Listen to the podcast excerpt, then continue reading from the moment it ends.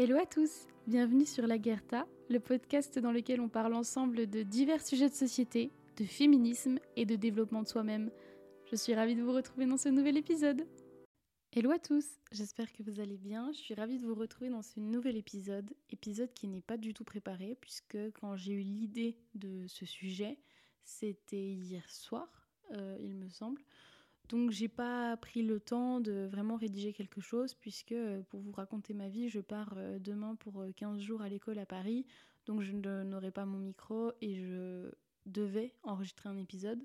J'avais plusieurs idées en tête et celle-ci, c'est l'idée qui revenait le plus puisque c'est l'idée qui me tracasse ou qui me qui, sur laquelle je, réfléchis le plus, le plus ces dernières semaines, voire ces derniers mois. Et je me suis dit que c'était pas si grave de ne pas vraiment le préparer, puisque ce serait le reflet de ce qu'il se passe vraiment dans ma tête finalement, c'est-à-dire euh, ben, un fouillis, un, flou artistique. Aujourd'hui, je voulais vous parler du coup de, de, l'avenir, de ce qu'on choisit de faire comme métier, la, le chemin euh, qu'on décide d'emprunter et le fait de ne pas savoir justement quel chemin emprunter. Alors pour euh, vous redire, je pense que la plupart euh, de ceux qui m'écoutent régulièrement le savent, mais moi j'ai fait des études littéraires. J'ai passé un bac littéraire, puis je suis partie en prépa Hippocagne-Cagne à Dijon, ce qui est une prépa, euh, une classe littéraire. Et ensuite, j'ai fait un bac plus 3 en sciences politiques, puis un bac plus 4 et plus 5 en sciences politiques, communication et développement des organisations, qui était en alternance pour pouvoir, euh, ben, je sais pas, un petit peu me rassurer puisque euh, je, il y avait la crise sanitaire, il y avait pas mal de choses qui rentraient en compte. Et comme j'ai une formation qui est extrêmement théorique, euh, vu que c'est une prépa et qui est à la fois bien vue mais en même temps qui peut déranger certaines entreprises puisque justement c'est très théorique, ben, je voulais avoir aussi le cursus d'alternance dans mon parcours pour pouvoir être ancré dans le réel et ne de pouvoir m'accrocher à une véritable expérience professionnelle euh, quand je me présenterai euh, à des entretiens. Donc actuellement, je suis donc en master, en deuxième année de master, en dernière année de master. Je dois rendre mon mémoire en septembre. Je passerai mes euros en septembre et je finis mon contrat d'alternance le 30 septembre. Puis euh, ben, j'aurai fini mes études. Et déjà rien que cette phrase pour moi, elle est assez puissante dans le sens où j'arrive pas à me rendre compte qu'après, euh, surtout la prépa, c'est la prépa qui m'a le plus marqué, on va dire, puisque c'était qui était le plus intense, qui m'a demandé le plus d'énergie, ce qui m'a demandé le plus d'investissement personnel, que ça y est quoi, ça, ça y est, euh, c'est fini, enfin, je, vais passer euh, mon master, ma maîtrise et, et ben c'est fini quoi, je, serai officiellement quelqu'un de diplômé et de prêt à entrer vraiment véritablement dans, dans la vie active et je sais pas si ça vous a fait quelque chose à vous, mais moi ça me fait vraiment quelque chose. Enfin, j'arrive pas à me rendre compte que ça y est, quoi. Je j'aurai plus d'études, j'aurai plus d'école, j'aurai plus de travaux à rendre, j'aurai plus d'euros à passer. Enfin, pour moi, c'est vraiment quelque chose de puissant et, euh, j'arrive pas du tout à, le concrétiser, à le visualiser dans, ma tête. Donc, euh, donc, voilà. Et du coup, bah, c'est aussi le moment de faire un petit bilan sur euh, sa vie et sur les choix qu'on a fait et, là où on veut, euh, enfin la direction qu'on veut prendre après nos études.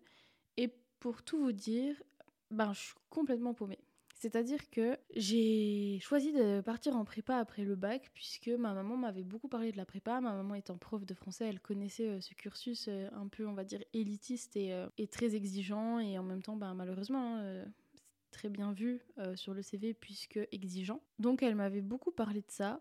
Et comme j'adorais l'école et j'adorais apprendre, et j'adore toujours apprendre, et j'ai vraiment adoré mes années de bac euh, littéraire au lycée, je me suis dit que c'était l'idéal, que ça me permettrait d'avoir deux ans pour encore réfléchir à l'avenir, à ce que je voudrais faire, et en même temps emmagasiner beaucoup de connaissances, de culture, pouvoir euh, acquérir euh, une grande rigueur, une autonomie, une capacité de travail euh, très importante parce qu'en prépa on attend de nous vraiment beaucoup beaucoup de, de mental et, et de, une forte capacité à rendre beaucoup de dossiers et à travailler et à tout donner. Donc je me disais que c'était vraiment potentiellement ce qui pouvait me m'aller, même si en même temps je savais que j'étais quelqu'un de très sensible, enfin d'hypersensible même, et que ça pouvait un petit peu attaquer euh, mon mental parce que bah, on, cherche quand même à, voir si vous êtes capable de tenir, euh, si vous êtes capable de tenir sur la longueur, si vous êtes capable de rendre les choses à temps, si vous êtes capable de tenir face aux mots très durs que certains profs peuvent avoir, euh, face à des notes qui sont jamais incroyables, alors que vous avez été habitué au lycée à, avoir des très bonnes notes, généralement. Donc, je savais que ça pouvait potentiellement me faire euh, du mal, mais en même temps, ça me faisait envie. Donc, j'ai fait ces deux années à Carnot, à Dijon, qui se sont euh, bien passés dans l'ensemble, même si je les ai passés, on va dire, un peu sans amis, dans le sens où la première année, j'avais euh, une amie, et ça teste vraiment tes limites, la prépa, ça te, ça te demande euh, ben aussi de... Enfin, ça, te montre des aspects de ta personne et des autres que tu ne pensais pas voir. Et la deuxième année, c'était plus compliqué pour moi, j'ai voulu m'enfermer dans ma bulle, et en plus, j'avais eu des conflits avec cette amie puisqu'une euh, troisième personne se mêlait pas mal des choses et bon bref c'était un triangle qui fait que ça nous a éloignés. Donc j'ai passé le, la chose seule mais c'était plutôt un choix parce qu'il y a d'autres personnes dans la classe qui étaient super sympas avec moi et tout. Mais je sais pas j'avais pas pas envie enfin j'avais vraiment envie d'être focus d'être dans mon truc euh, de, de cravacher euh, puis et puis de, finir euh, la prépa. Et ce qui était un peu difficile, c'est qu'on devait passer les concours et juste avant, vraiment juste avant, je sais pas, même pas un mois avant, on nous a annoncé le premier confinement. Donc ça a repoussé la date de fin, ça a repoussé euh, l'échéance. On était enfermés, on savait pas s'il fallait réviser ou pas, on était épuisés parce que la, prépa c'est un cursus qui est vraiment fatigant. Tu tires sur la corde quand même, donc euh, ben ne pas savoir quand ça allait se finir alors que c'était censé se finir ben dans les, les semaines à venir, c'était un petit peu difficile. Et euh, j'ai ensuite, quand tu fais prépa, tu mets des écoles dans, ton, dans tes demandes. Et euh, moi, j'en avais quasiment pas mise parce que c'était des écoles de commerce euh, privées, etc. Et c'était pas du tout mon truc. Et évidemment, j'ai pas lu, eu l'ENS, l'école normale supérieure, hein, parce que c'était pas du tout de mon niveau. D'ailleurs, je crois que personne l'a eu dans, dans, ma classe, dans mon année. Donc, c'était, enfin, c'est vraiment quelque chose de très difficile à atteindre. Et ensuite, je suis partie sur un cursus, donc, euh, parce qu'une fois que tu as fait tes deux ans de prépa, soit tu refais une année, euh, ce qui est considéré comme QB, donc c'est refaire une troisième année, mais c'est pas une troisième année euh, de redoublement, c'est une troisième année de prépa, mais c'est dans la même classe que les deuxièmes années. Et moi, je savais que c'était pas du tout pour moi, enfin, j'allais pas refaire une troisième année, donc je suis partie faire ma troisième année en sciences politiques, en licence de sciences politiques. Et c'était l'année Covid, donc j'ai quasiment été enfermée toute l'année. Je pense qu'au total, j'ai dû avoir trois semaines de, cours euh, en présentiel, ce qui, n'a pas aidé parce que bah, en fait, je suis passée d'un rythme euh, effréné euh, où on attendait beaucoup de nous, mais où on était aussi énormément présent pour nous. Les profs étaient vraiment là derrière nous à la fac. Et c'est vrai que je savais le la réputation que la fac française avait, mais je m'en rendais pas compte. Et donc je suis arrivée dans un endroit où euh, tous les profs n'ont pas forcément la même, euh, le même amour pour l'enseignement, le même amour pour, euh, pour les élèves, le même amour pour leur, leur matière, etc. Enfin bref, je me suis vraiment emmerdée, quoi. J'ai pas du tout aimé ajouter à ça le fait qu'on était euh, confinés. Donc moi par contre ça m'allait très bien puisque j'avais pas... En fait je me suis terrée dans mon truc, j'avais pas envie de voir les gens, j'avais pas... Enfin j'étais vraiment un peu euh, en mode ronchon mais j'avais envie de voir que mes amis, mes vrais amis, ma famille et d'être dans mon appart sinon mais je, franchement ça me saoulait d'aller à l'école. En plus du coup j'avais déménagé de Dijon à, à côté de Paris, à, à côté de Versailles.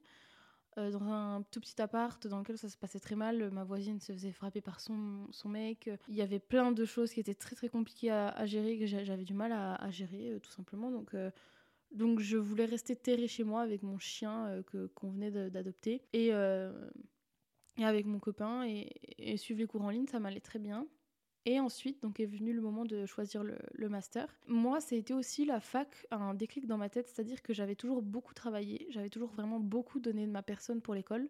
J'avais toujours eu aussi euh, des un truc un peu, je sais pas si vous voyez, mais euh, de vouloir correspondre à ce que les profs attendaient de moi, que les profs soient fiers de moi, qu'on entretienne un lien, et pas en mode euh, lèche-botte comme dit Adrien, mais en mode vraiment, j'adorais mes profs, donc j'avais envie de créer ce lien, et il y a certains profs du lycée et même de la prépa avec qui j'ai garder des contacts et que, dont, desquels j'adore avoir des nouvelles parce que vraiment euh, j'ai adoré, ils ont révolutionné ma manière de voir la les choses, la vie, etc. Ma prof de philo de, lycée était incroyable, mon prof d'histoire de prépa, euh, ma prof d'histoire du lycée, enfin c'est des gens que je garderai en tête parce qu'ils m'ont vraiment élevé psychologiquement, enfin euh, intellectuellement. Mais la fac, j'ai complètement décroché et c'est là que je me suis dit que ben je m'en fichais. C'est-à-dire que quand vous donnez votre vous obtenez votre diplôme, vous avez donc une feuille pour ceux qui ne savent pas avec juste écrit a obtenu je sais pas la maîtrise de sciences politiques avec votre nom et, c'est tout. Et vous n'avez pas les notes, vous n'avez pas obtenu avec 17,5. Enfin, moi en tout cas dans ma fac, on ne donne pas avec les notes, on donne juste euh, le fait qu'on a obtenu le diplôme avec notre nom et l'année d'obtention. Et du coup, je me suis dit, mais pourquoi est-ce que je vais me tuer à la tâche pour des choses que j'aime pas faire, dans lesquelles je me sens pas épanouie euh, alors que dans tous les cas, euh, quand j'aurais validé mon année, j'aurais juste validé mon année et il y aura, y aura pas écrit la moyenne sur mon truc quoi. Donc c'est à partir de là que j'ai commencé un peu à décrocher, que j'ai senti aussi après la prépa, parce qu'après la prépa, je me suis quand même pris une grosse euh, vague dans la tête de d'épuisement, de, de... Enfin, psychologiquement c'était très dur. C'est là aussi que j'ai commencé à, être malade. donc du coup, ben, j'ai complètement décroché et je faisais le strict minimum. Et encore maintenant, je suis dans ma deuxième année de master et je fais le strict minimum. C'est-à-dire que mes cours ne m'intéressent pas. Je trouve que c'est à des années-lumière que les profs euh, que j'ai pu avoir, les bons profs que j'ai pu, les bons profs que j'ai pu avoir. Je pense que sur trois ans de fac, j'ai dû avoir deux bons profs que vraiment j'ai trouvé. Et pourtant, euh, je suis fille de professeur, donc je suis quand même souvent indulgente, etc. Mais euh, bah, je sais pas, c'est un autre domaine et tout. Bref, je ne m'épanouissais pas et ne m'épanouis pas, donc je fais le strict minimum pour valider mes, mes matières et rien de plus. Et déjà, j'ai senti qu'il y avait eu, avec ce des trucs de décrochage un peu, une preuve que j'étais pas très épanouie dans ce que je faisais parce que j'ai toujours voulu, euh, comme je vous le disais, réussir euh, et, euh, et me, me dépasser, ce qui n'était plus le cas. Donc c'est aussi un indicateur du fait que j'étais pas très épanouie dans ces, ces formations. Et les alternances que j'ai prises, donc l'année dernière et cette année, c'est des alternances que j'ai aussi choisies parce que Ma formation s'intitule Sciences politiques, communication et développement des organisations. Et c'était plus facile pour moi de trouver un stage en communication, puisque on cherche quand même beaucoup de communicants, que autre chose. Et je me suis dit, ben voilà, je vais faire de la com dans, dans, dans, dans des entreprises. Donc l'année dernière, euh, dans une entreprise à Bru, en Bretagne, et cette année, dans une entreprise euh, à Rennes. En prenant ces offres, je savais qu'elles n'étaient pas faites pour moi. Mais je les ai prises pour l'expérience, pour euh, le CV aussi, malheureusement. Hein, c'est triste à dire, mais c'est aussi pour ça. Pour euh, les compétences qu'elles allaient m'apporter et aussi ben, juste pour, euh, avoir une alternance et pouvoir valider mes deux ans. Mais dès le début, je savais que ce n'était pas fait pour moi, que je n'allais pas m'y épanouir et que voilà, j'allais pas me sentir complètement heureuse là-dedans. Sauf que je pensais pouvoir tenir le change jusqu'à la fin de l'année, euh, enfin jusqu'au mois de septembre, quoi, et, euh, et passer au-dessus. Et en fait, je me rends compte que c'est de plus en plus difficile. Donc là, euh, à l'heure où je tourne cet épisode, on est en, en mars, et j'ai vraiment du mal à aller au travail. C'est-à-dire que, heureusement que l'entreprise est très bienveillante, que ça se passe bien avec mes collègues, je me suis fait des amis là-bas avec qui ça se passe super bien. Je m'entends bien donc avec euh, les, les trois filles qui m'encadrent, qui sont mes collègues. Et heureusement, parce que sinon, ben vraiment, ce serait insupportable pour moi d'aller au travail, puisque les missions en elles-mêmes ne m'épanouissent pas, je ne me sens pas vibrer, euh, et euh, parce que ça, ça ne me ressemble pas, ça ressemble pas à ce à quoi j'aspire, etc. Et en fait, ces deux expériences m'ont fait me rendre compte, même si je le savais déjà, mais plutôt ont confirmé l'intuition que j'avais, que personnellement, ça ne tient qu'à moi, ça n'engage que moi, je ne peux pas faire un travail pour lequel je ne vibre pas. C'est-à-dire que je ne peux pas exercer un travail juste pour pouvoir me payer mes courses euh, et, manger. Je ne peux pas faire un travail alimentaire, comme on dit. Je suis obligée de faire un travail qui me prend aux tripes, qui va euh, me demander de m'investir à 100%, qui va me demander euh, d'être émotionnellement active. Et en fait, je me suis aussi rendu compte que je pense que je suis faite pour travailler à mon compte. Parce que je ne me vois pas m'investir corps et âme et émotionnellement pour une entreprise qui n'est pas forcément la mienne. Je sens bien que j'ai pas forcément la motivation, j'ai pas envie de faire d'heures sup pour une entreprise qui n'est pas la mienne, j'ai pas envie de me lever et en fait, j'ai envie de pouvoir euh, choisir mon propre rythme de vie, j'ai envie de choisir mes propres horaires, j'ai envie de choisir les causes pour lesquelles je travaille et l'impact que potentiellement elles auront euh, sur, euh, sur les gens. Et du coup, bah, en fait, c'est hyper difficile, c'est-à-dire que je suis dans un moment de ma vie où je sais tout ce que je ne veux pas, mais je sais pas ce que je veux. Enfin, je sais deux, trois choses, mais ça s'arrête là. C'est-à-dire que j'ai l'impression de faire partie Euh, et enfin, je fais partie de cette génération Y et enfin ces générations Y et Z pour lesquelles le travail alimentaire ne suffit plus toujours. Alors pour certaines personnes, ça suffit encore et, c'est tant mieux. Il n'y a pas de jugement. Mais pour certaines euh, personnes, beaucoup de, ces personnes-là, ça ne suffit plus. Ça ne suffit plus de juste faire métro boulot dodo, de ne pas faire attention à notre à notre impact écologique, économique, humain. Euh, ça ne suffit pas de, juste euh, travailler devant ton ordi et de rentrer le soir chez toi et de te dire que ta vie elle commence quand tu rentres à la maison ou quand tu es en week-end ou quand tu es en vacances et que le reste du temps bon bah voilà tu es en mode pilote automatique. Et en même temps ben je fais aussi partie voilà de cette génération qui dit mais j'ai pas envie de me sacrifier pour un taf euh, pas la boîte qui n'est pas la boîte de ma boîte qui n'est pas essentielle dans ma vie enfin. Et je, je, je sens qu'il y a une incompréhension et qu'il y a, c'est très difficile d'entretenir le dialogue avec certaines personnes parce que je vois les générations au-dessus de la mienne qui ont du mal à comprendre et qui prennent ça pour un, un caprice ou pour, euh, je sais pas, une, un, une, un manque de motivation ou, enfin, vous voyez ces phrases clichés qu'on dit oh, les jeunes veulent plus bosser, les jeunes réclament, les jeunes machin. Mais pour moi, c'est pas. Euh, des réclamations, c'est juste, j'ai pas envie de donner le peu de jours qu'on a sur Terre pour des choses qui ne vont pas me faire me sentir utile, qui vont pas me faire vibrer, qui vont pas me donner l'impression que je, bah, que, je, que je sers à quelque chose en fait.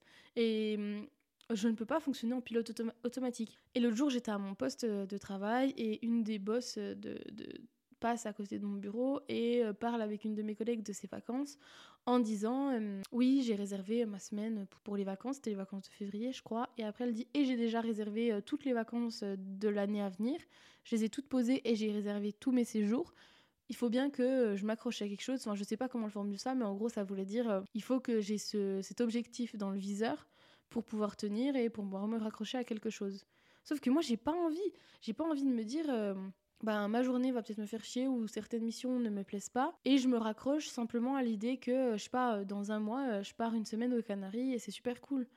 Enfin, j'ai pas envie que 80% de mon temps ne soit pas épanouissant ou ne soit pas vraiment un, du plaisir juste pour ben, 20, 10-20% de, bonheur, quoi. C'est pas possible, c'est pas envisageable pour moi. Et du coup, ben, là, je suis là, je sais que je ne veux pas tout ça. Je sais que je ne veux pas euh, bosser pour quelqu'un. Mais en même temps, mais qu'est-ce que je fais, quoi?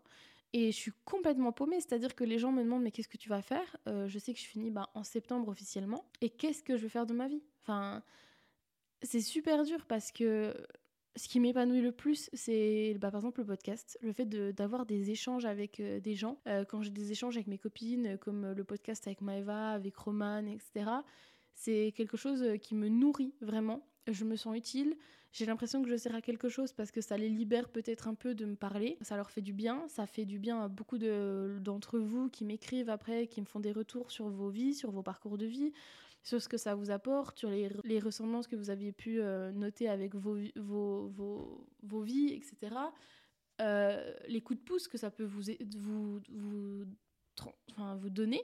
Et dans ces moments-là, du coup, je me sens utile, je me dis, mais ça, ça me fait quelque chose ça, être euh, un récepteur euh, d'histoire, de vie, pour pouvoir les transmettre en en faisant quelque chose d'intéressant, de une force, euh, et en même temps essayer d'aider la personne qui raconte cette histoire, c'est ce que j'aime. Sauf qu'il n'y a pas de métier comme ça. Enfin, je veux dire, je vois pas ce que je peux faire. Je veux dire, il y a du journalisme et tout, mais il n'y a pas quelque chose qui pourrait me correspondre. Enfin, je, pour le moment, je ne trouve pas.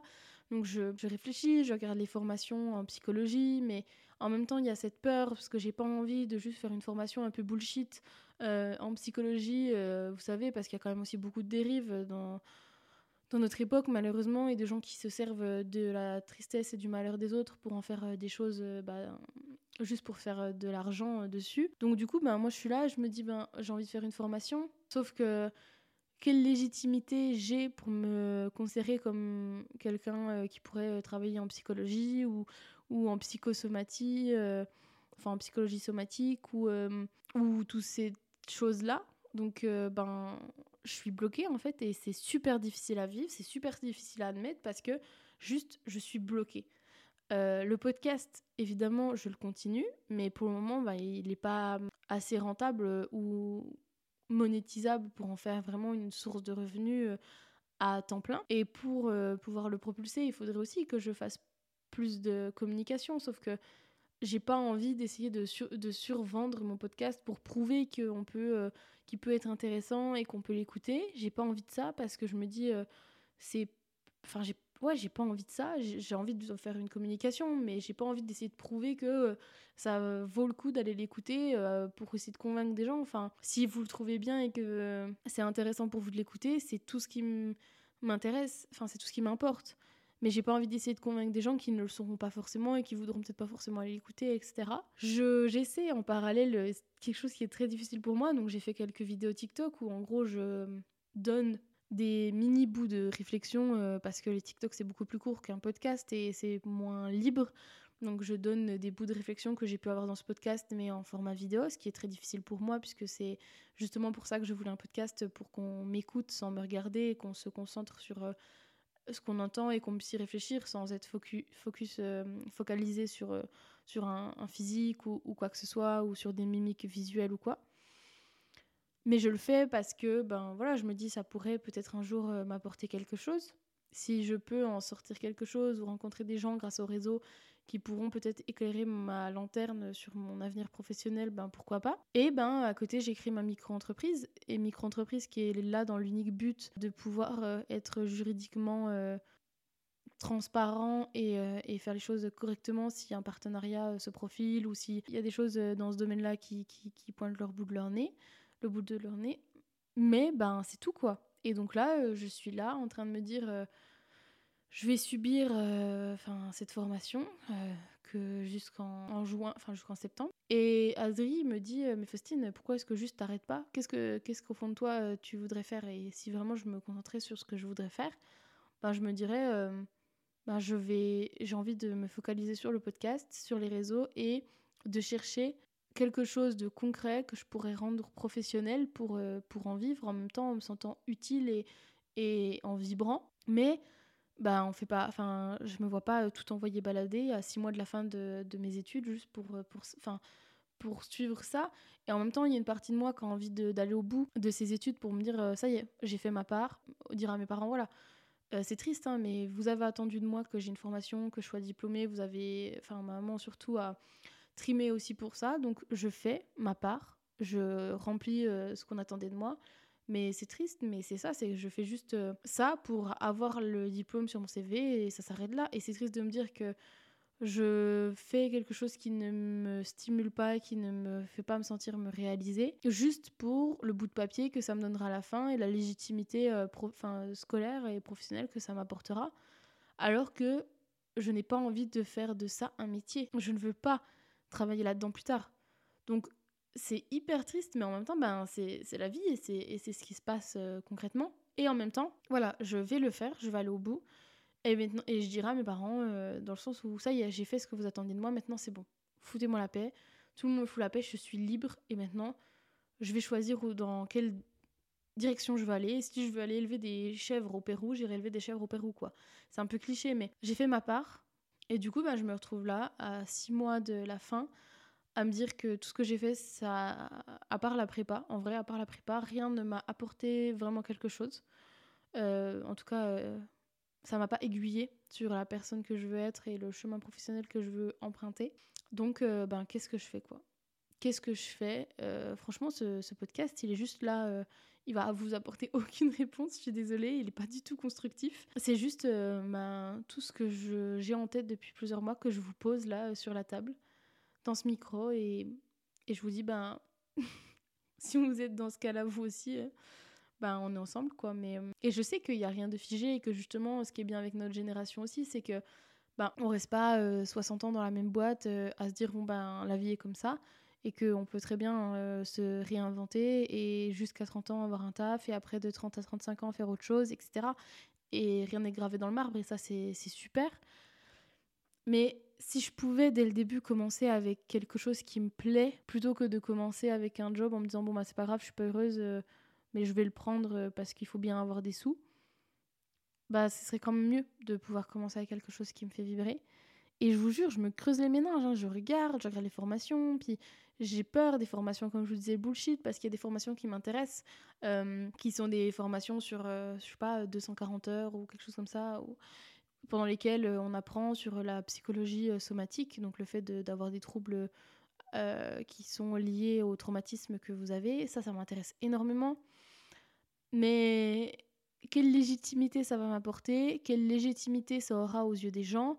Après, comment est-ce que je pourrais en faire quelque chose? Comment est-ce que je pourrais... Enfin, je vois des gens, par exemple, les filles que j'ai interviewées, euh, comme Floriane ou Lia sur euh, mon podcast, qui en ont fait quelque chose et qui maintenant sont euh, auto-entrepreneuses et qui, qui, qui, qui, se sont fait leur porte, enfin leur carnet d'adresse, leur carnet de contact. Mais j'ai l'impression que c'est flou dans ma tête et que tant que j'aurais pas tirer un minimum au clair euh, ce que j'ai envie de faire et ce vers quoi je veux me diriger, ben j'arriverai pas. Et en même temps, je veux pas ruminer et je veux pas me dire j'y arriverai pas. Enfin, j'ai pas envie d'être pessimiste ou quoi. Et je sais pas si vous voyez, je suis juste dans un flou artistique à me dire euh, si je prends ces formations, si j'investis de l'énergie, de l'argent en plus de mon mémoire que je dois écrire, en plus de mes études, en plus du travail, en plus du podcast, en plus de tout le reste.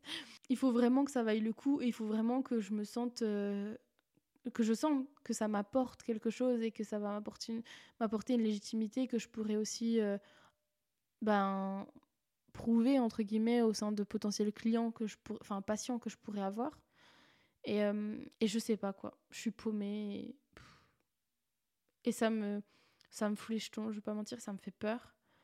Et euh, on n'est pas aidé non plus par le contexte social. À l'heure où je parle, le 49.3 est passé hier, euh, enfin euh, avant-hier, et je pense que ça va être la guerre dans les semaines à venir. Et du coup, ce flou-là et, et, cette situation fait que ça aide pas. Et en même temps, j'ai pas envie de, de me concentrer là-dessus, j'ai pas envie de regarder ça, j'ai envie de me dire on s'en fout, enfin, je m'en fous. Ah, coupe-toi du monde pour essayer de trouver en toi ce qui les réponses et euh, si tu te focalises trop sur tout ce qui se passe sur toutes les horreurs euh, tu vas te noyer et tu vas jamais euh, sortir la tête de l'eau donc je vais essayer de couper et tout. Et, je pense même qu'à un moment donné j'aimerais réussir à couper un petit coup les réseaux à désinstaller le temps de quelques semaines les réseaux de mon téléphone. Pour le moment je vais pas mentir je suis faible et j'y arrive pas. Mais euh, je me dis que ça pourrait être aussi une solution pour euh, pouvoir euh, réfléchir à, à l'avenir. Donc voilà, je vois qu'il est 19h16, donc je pense que ça fait au moins 30-40 minutes que je parle, alors que je pensais que ce podcast allait durer 15-20 minutes. Je sais pas du tout à quoi sert cet épisode. Je, suis je suis juste là en train de d'étaler mes insécurités et mes questionnements sur la table, mais peut-être que ça, ça pourra vous faire sentir euh, que vous êtes moins seul si vous ressentez ça et que vous vivez ça aussi. Et, euh, et c'est tout pour moi ce soir. Euh, je vous fais des gros bisous. prenez soin de vous et n'hésitez pas à venir, que ce soit par message privé sur Instagram, sur TikTok ou par mail pour parler de quoi que ce soit. Je suis toujours ouverte à la discussion ou pour me faire part d'un témoignage ou quoi que ce soit.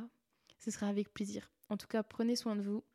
Gardez euh, espoir en votre euh, avenir. Dans tous les cas, euh, si vous donnez les moyens et que et si vous, vous essayez de creuser plus loin, vous trouverez forcément, et c'est ce que je me dis pour moi-même, je vais forcément trouver ma voie. Et je vous fais des gros bisous et à la prochaine.